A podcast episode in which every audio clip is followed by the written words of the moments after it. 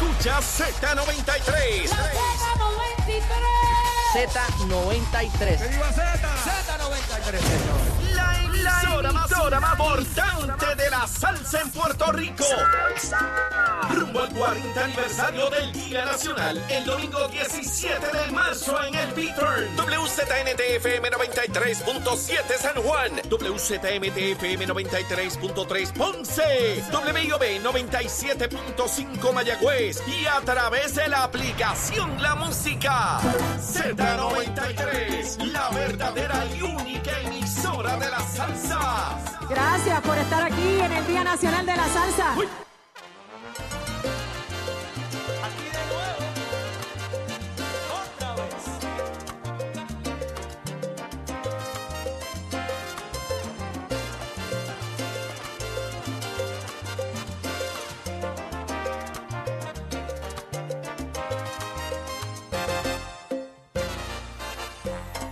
Arranca una nueva hora en Nación Z por Z93, 93.7 en Ya San Juan, la hora. 93.3 en Ponce y 97.5 en Mayagüez. Buenos días, Puerto Rico.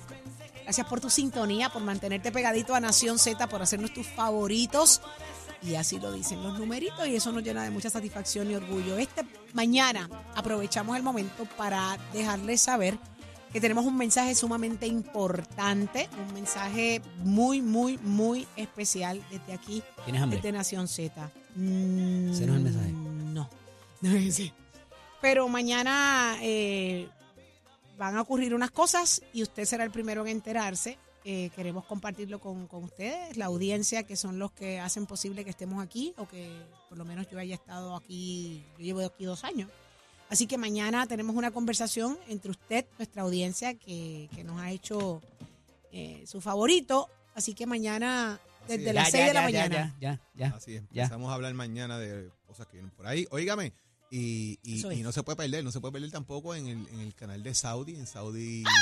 Y estoy verá muy feliz. TV, que hoy arrancas allí con, con Jennifer González. Sí, mano. Que le te contestó lo que ah, Lo que nadie había que escuchado. ah. ¿A qué hora es? Pues mira, hoy a las 8 de la noche eh, sale al aire esta, este podcast, ¿verdad? Este, eh, a través de mi canal de YouTube. Lo único que usted tiene que hacer es suscribirse, eh, darle subscribe ahí, eh, ponle a la campanita para que a las 8 cuando vaya a empezar, usted eh, reciba esa alerta y se siente a disfrutar una entrevista, la primera de muchas, en la que usted podrá ver otro ángulo porque yo estoy en búsqueda de otras cosas cuando voy a hablar con políticos a través de Papeleta Rosa, que comienza su edición digital a través de mi canal de YouTube, Saudi TV.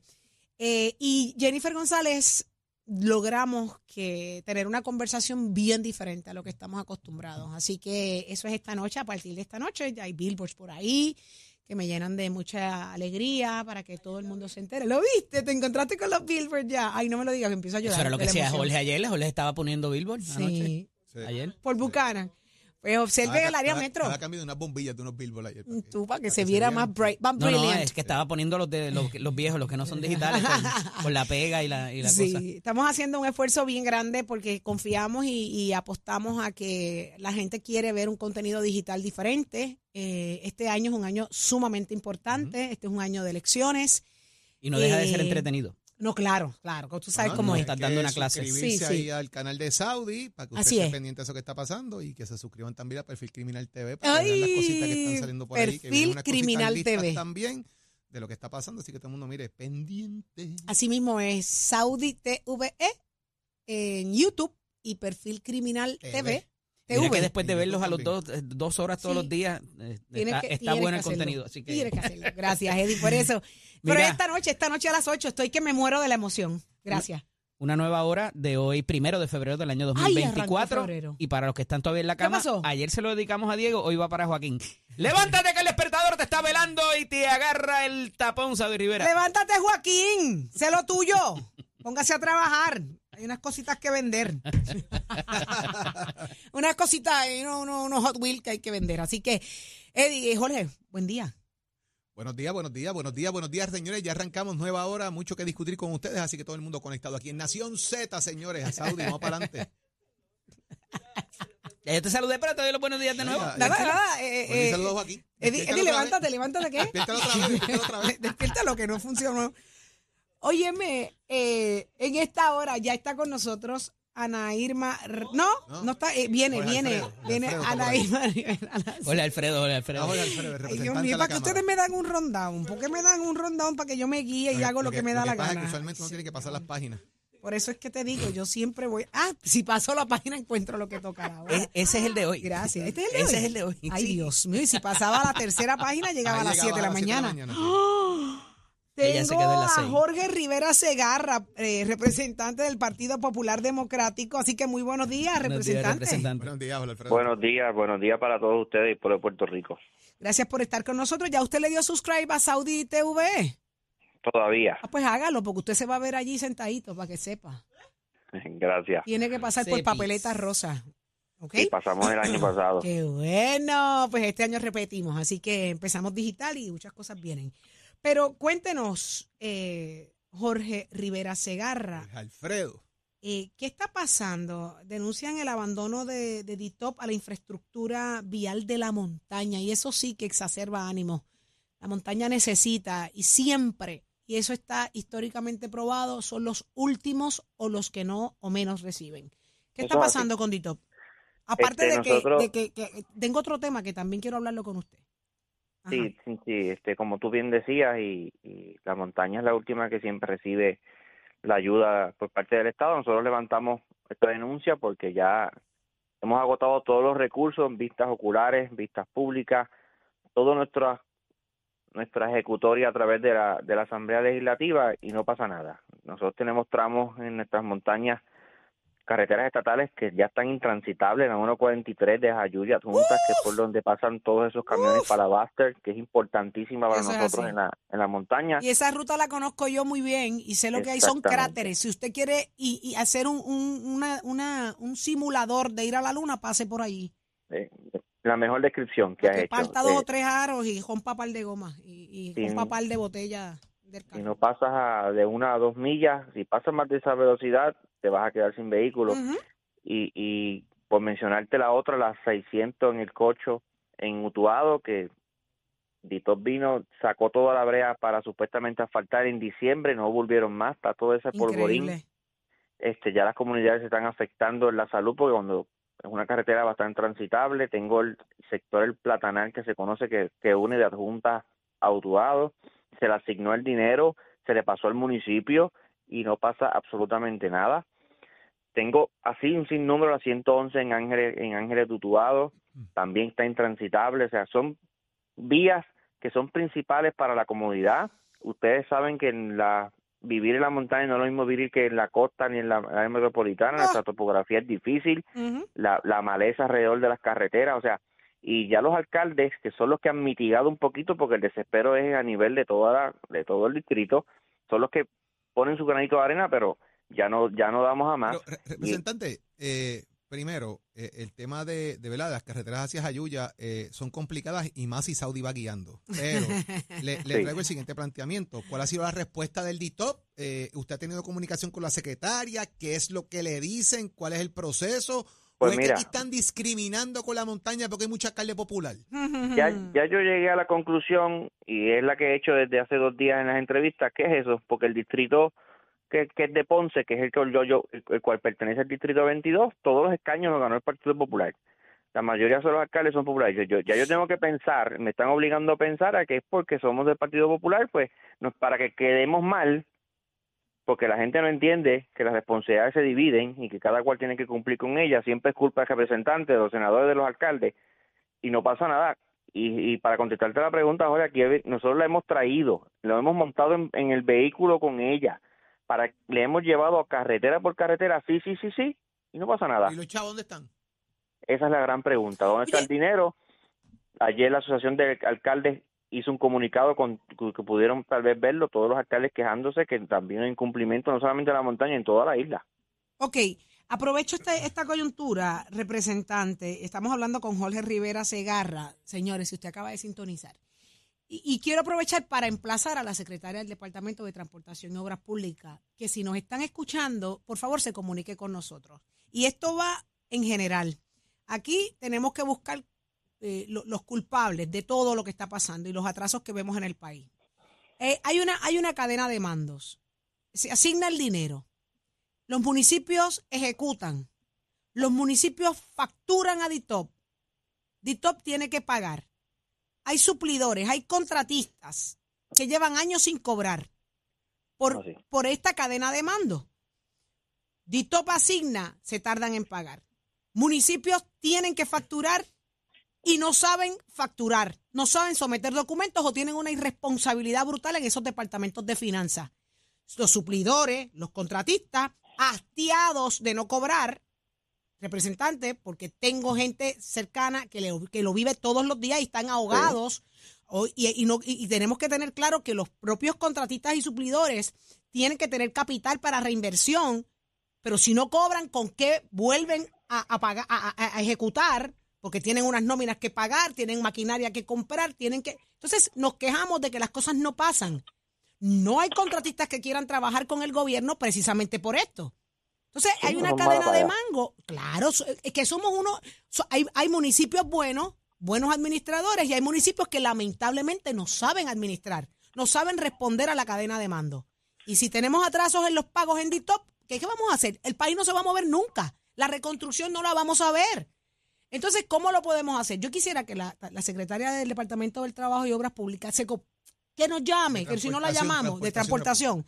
Debo decir, que llame, que se comunique con nosotros, si no nosotros lo hacemos, para cuestionar dónde está la falla, dónde está el problema. En estas carreteras, ¿hay, hay contratistas que quieran trabajar, hay contratistas que quieran aceptar estas subastas, porque tenemos que ver eso también, representantes. Salen las subastas públicas y las ignoran.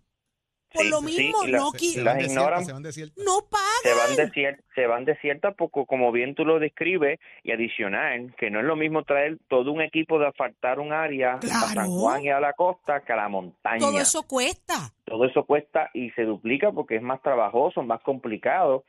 Y si la mala costumbre que tiene el gobierno y la, irrespo- y la irresponsabilidad de no, de no pagar a tiempo, pues nadie, nadie, no nadie se va a meter en ese revolú. Y no cumplir con los procesos. La ley es clara. Usted tiene que entregar toda la documentación. Usted, desde el municipio tiene que salir una documentación suplida por el propio contratista, por el propio suplidor, para que los pagos corran. Pero hay administraciones municipales que no tienen la capacidad administrativa para cumplir con los procesos y siguen dilatando pagos, siguen creando el desastre que vemos y la montaña no está exenta. Claro, Así que tenemos alguna. que ser justos y tenemos que buscar soluciones para que esto mueva, para que esto se mueva, representantes, porque lo acabamos de dejar claro, es más difícil llegar a la montaña. Es más difícil, pero no es imposible. No, no, es imposible porque se llegó en un momento dado y se llegó en un momento dado que había menos facilidades y, y más difícil de llegar. ¿Y cómo se llegó? Porque había gente que cumplía con su deber en cada posición. Aquí, uno de los problemas que tenemos es falta de supervisión. Aquí todo el mundo hace lo que da la gana y no hay consecuencias de nada. Entonces, cuando tú vas a la cabeza, en este caso es la secretaria de Editop, pues mira, secretaria, ¿qué, qué, qué pensamos hacer? ¿Cómo se le está exigiendo de parte ¿Cómo- de? DITOP a, a la- a la- a los municipios? ¿Hay supervisión, hay dirección? hay seguimiento en, en- lo que yo te delego, tú tienes que entregarme, o sea, porque entonces Estos alcaldes con sus departamentos de finanzas están fiscalizando a sus directores de finanzas, los directores de finanzas están supervisando a su gente. es esa cadena de mando que tiene- Claro. es importantísima en cualquier área. Eso es así. Todo el mundo tiene que exigirle al otro para que las cosas, para para ver los resultados que la gente necesita. Entonces, al final, quien se perjudica somos nosotros, el pueblo, que somos los que transitamos, que tenemos que continuar con la vida y nadie dice nada, nadie responde. Entonces, que estamos hablando de carreteras como la de 143 de las Juntas es Horrible. la que le, le alimenta a Baster, que es el motor económico, que son uno de los motores más grandes. Eddie Así López es. por acá, eh, a- a- para allá iba ahora, ese, eh, el asunto de la 10, que ha sido legendario, eh, esa conexión y esa carretera que hay unos pedazos que están eh, peor que la luna. ¿Se ha resuelto algo en cuanto a eso en este cuatrenio o todavía seguimos teniendo los mismos problemas que teníamos hace 10 años? Hace exactamente, después de María, hubo unos derrumbes grandísimos llegando a Jayuya. El alcalde hizo lo mismo, tuvo que ir a la prensa, denunciar, entonces que hubo el movimiento, porque esto es un gobierno que si tú no denuncias no se mueve. Así es. Llegaron, hicieron, mitigaron y ahí lo dejaron. Pero la carretera de 143, que es el tramo que le pertenece a la Junta, hasta llegar a a Jayuya, sigue exactamente peor, yo creo, que María. Y los camiones ya han puesto y se han acercado, se han reunido con el municipio a poner a poner a que bate porque la base está siendo afectada grandemente y si esto provoca que la base se vaya de Jayuya, muere la montaña. Ay, Dios Imagínate mío. tú, Ay, mira, ahora digo yo, se me paran los pelos. Si la gente supiera el valor tan grande que tiene eh, este tipo de farmacéuticas allá adentro. eh, Un golpe incalculable. porque alimenta a miles de familias. No, no, y, lo- y no solamente eso, eh, los golpes que cogen los municipios en Claro. patentas municipales y en servicios, porque eso provocaría eventualmente despidos también en los municipios porque tienen que bajar su presupuesto. eso es. Sería un golpe, desierto, un sería un golpe, desierto para la montaña de lo poco que de lo poco que queda. Representante, pero usted dijo algo bien interesante y algo de impacto. Si estos alcaldes no salen a meter latigazos y fuetazos públicamente, no se enteran. El país no se entera de cómo se vive en el interior de la isla. Eso es así. Pero son criticados estos alcaldes y señalados y peor aún son castigados si salen a la calle, a, a- a- la palestra pública, a, a- a denunciar lo que viven como... Sí, porque como- viene la represalia. Ah, pero claro, entonces si antes no te daba, ahora te doy menos, ahora te ignoro.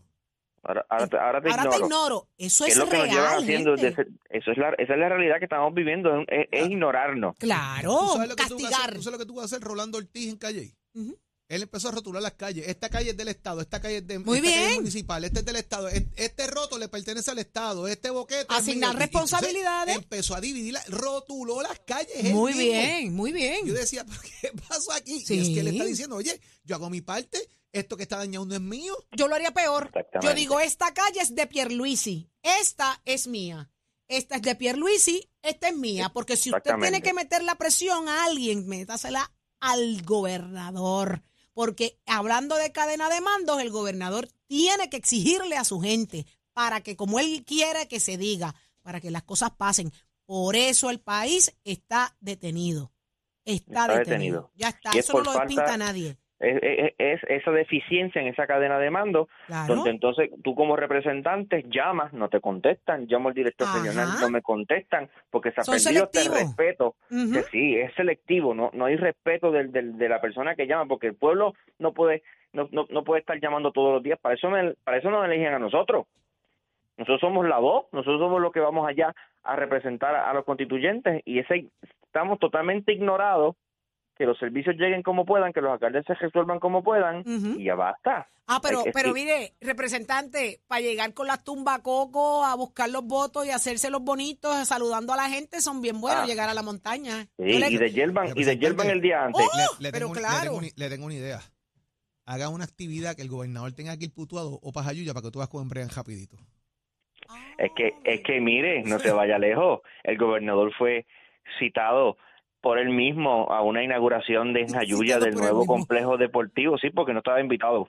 Ajá. El alcalde no, no, no había invitado al, al nuevo complejo deportivo en Jayuya, un costo de 23 mil dólares por FEMA, 23 mil millones, 23 millones, perdón, Ajá. por FEMA, y él coordinó, le quiso cambiar la agenda al alcalde, porque iba para ahí, pero él quería ir a otro sitio, y en ese sitio no había, empe- no había empezado nada Ajá.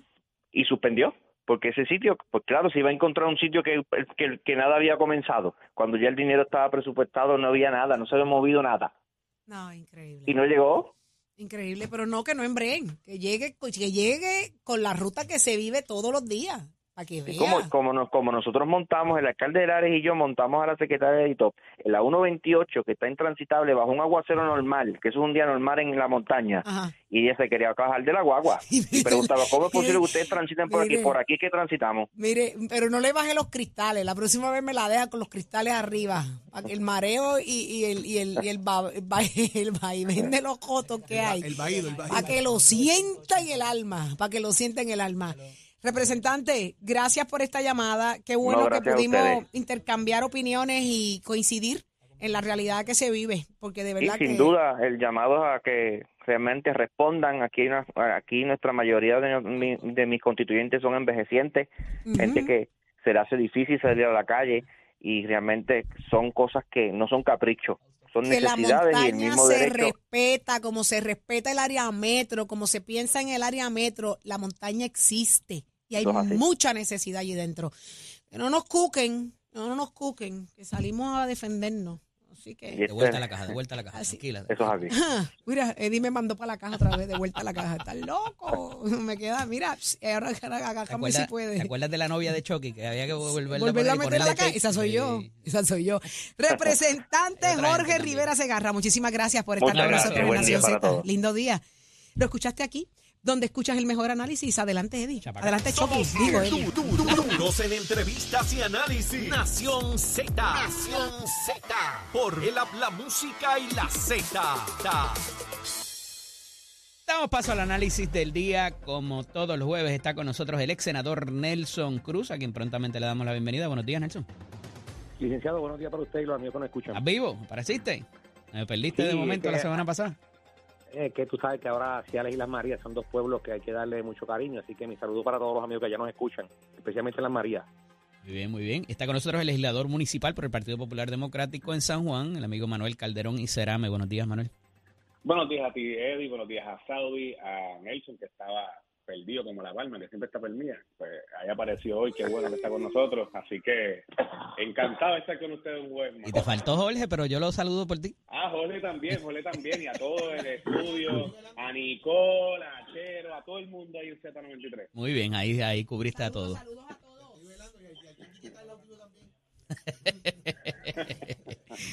Mira, vamos al mambo. Eh, hay dos temas que quiero eh, tratar con ustedes y comienzo con eh, el más reciente, que es la salida de eh, Francisco Pareja Licea del Departamento de Hacienda. La, ahorita dije Nelson Vélez, es Nelson Torres, Nelson Vélez es el de, el de retiro.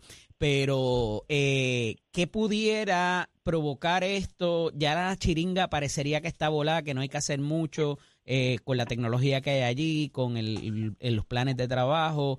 Eh, ¿Cómo ves esto, Manuel? Comienzo contigo en la mañana de hoy. Mira, yo creo que la, la salida de Paquito Párez eh, en varios frentes.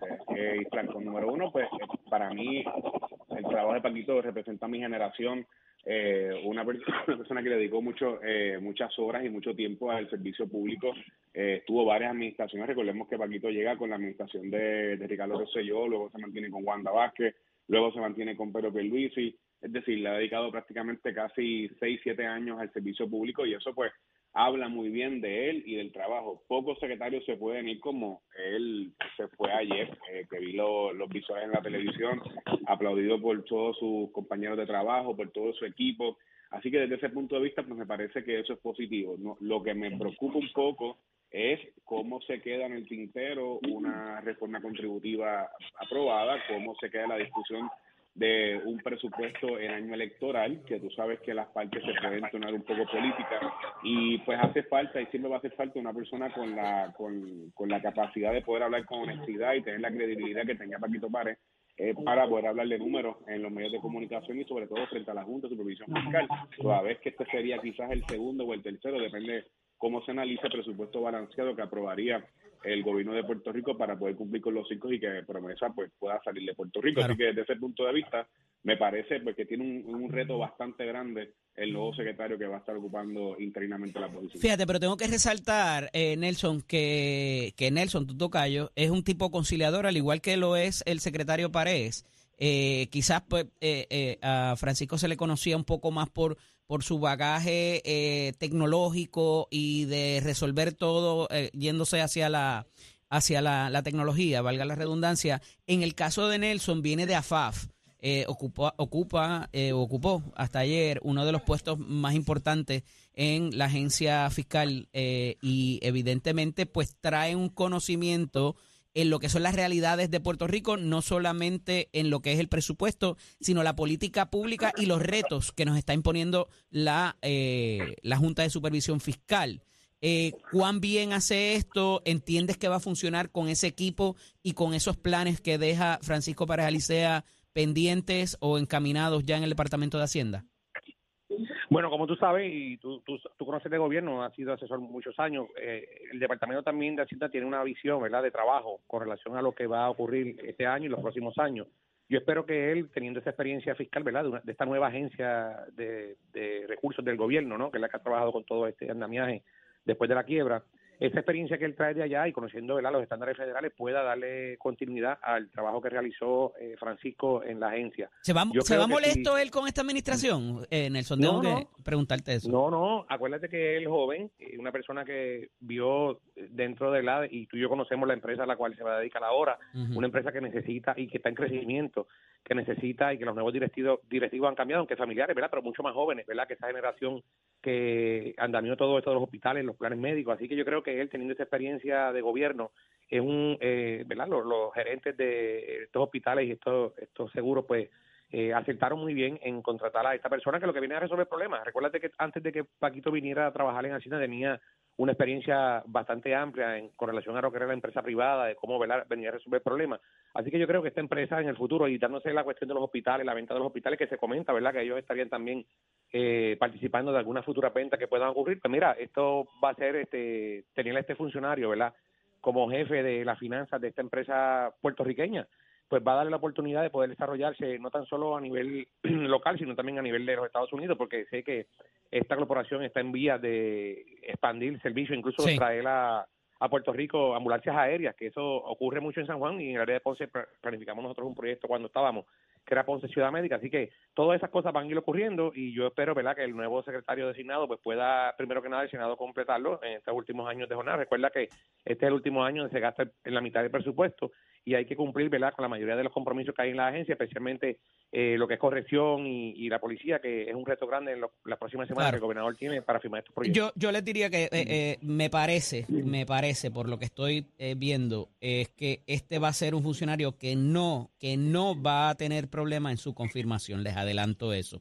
Pero mira, en otros temas eh, tenemos también el asunto, y esto ha sido sumamente criticado a través de los años desde su composición, y me refiero a lo que es el, el aparato de lo que se llama el DMO, que tienen el- la labor, recientemente había unas vacantes en esa junta, eh, tienen la labor de determinar cómo y dónde se anuncia Puerto Rico como destino, ¿verdad? Eh, por eso se llama eh, Destiny Management, eh, Management Organization, obviamente, de qué, eh, dónde va a invertir Puerto Rico para que venga gente. Realmente ellos reclaman en la prensa escrita de hoy unos logros, pero ¿cuántos de esos logros quizás se dieron de manera orgánica o tuvieron que ver con la pandemia?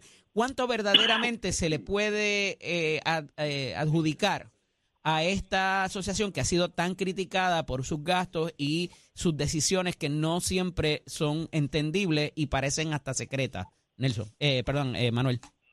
Mira, yo creo que el DMO eh, podemos concluir de que desde el punto de vista como está establecido ahora mismo y la política pública que implementan no funciona, no sirve. Las campañas de, de turismo de Puerto Rico y las campañas de destino turístico del país, cuando tú las comparas con otras jurisdicciones y otros países en el Caribe, o sea, que compiten con Puerto Rico, lamentablemente las nuestras muchas veces dan mucho de qué hablar.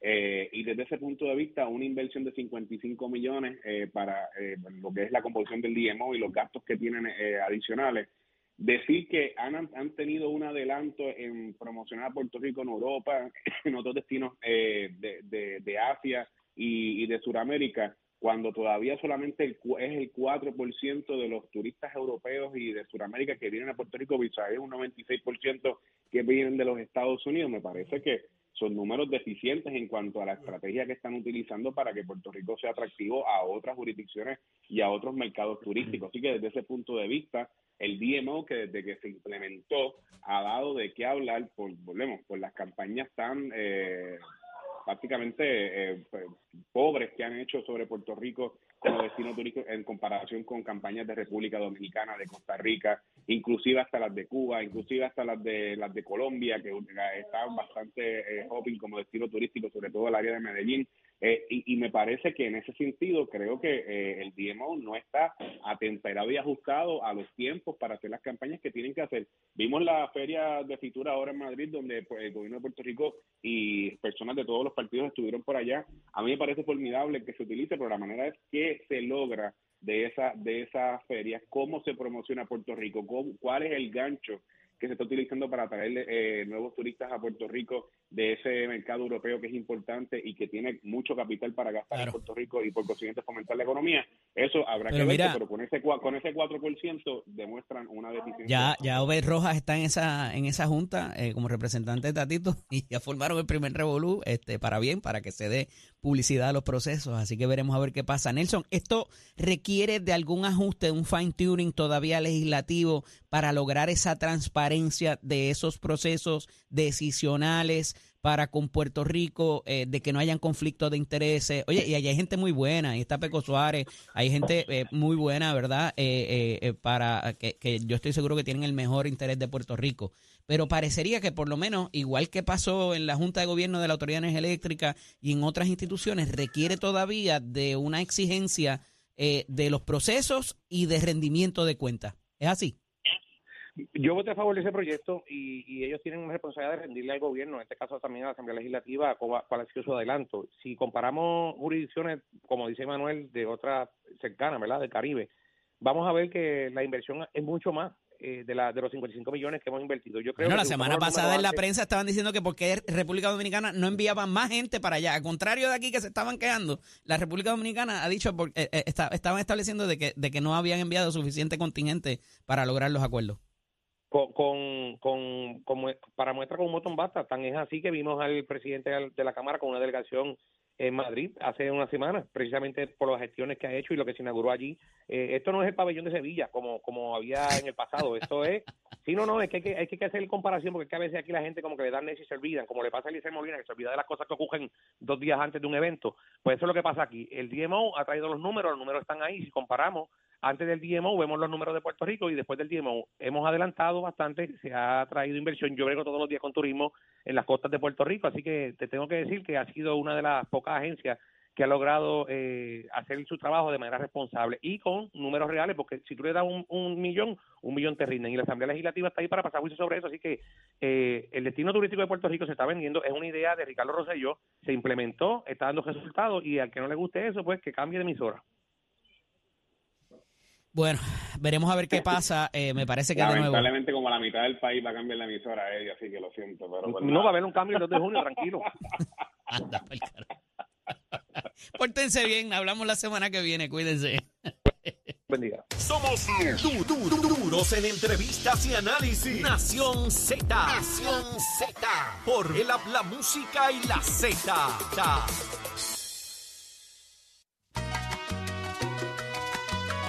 Es buenísimo. Luis Enrique. Lo que pasó, pasó. Es momento de hablar de deporte con nuestro compañero Tato Hernández, porque somos deportes. Dímelo, Tato. ¿Te acuerdas cuando tú bailabas eso en el Palladium? Señor, señor, déjeme, de- señor, déjeme comunicarle una cosa. Yo toqué con Luis Enrique en un festival playero los tubos para que sepa. Ey, ¿Pero qué edad tú Luis tienes, Enrique. Tato? Tú, tú parece que... ¿ah? Mi Hasta de yo capota. tengo, yo tengo 59 años, yo no lo niego. Anda. Luis, Luis Enrique, yo lo conocí por el licenciado Seri, le encantaba como yo chocaba el cheque, el cheque, el chequere, y me dijo, voy para los tubos, te trepa. Yo le dije, todito los números. el cheque llegaba después del chequere. No, no, no, no había ningún cheque, eso era amistad. Luis Enrique es tremendo muchachito desde jovencito, cuando era rockero percusionista, que entonces con Omar Fanifero dieron a conocer esta gran estrella, Luis Enrique, papá, para que la gente sepa cómo Mm. A que es el mambo.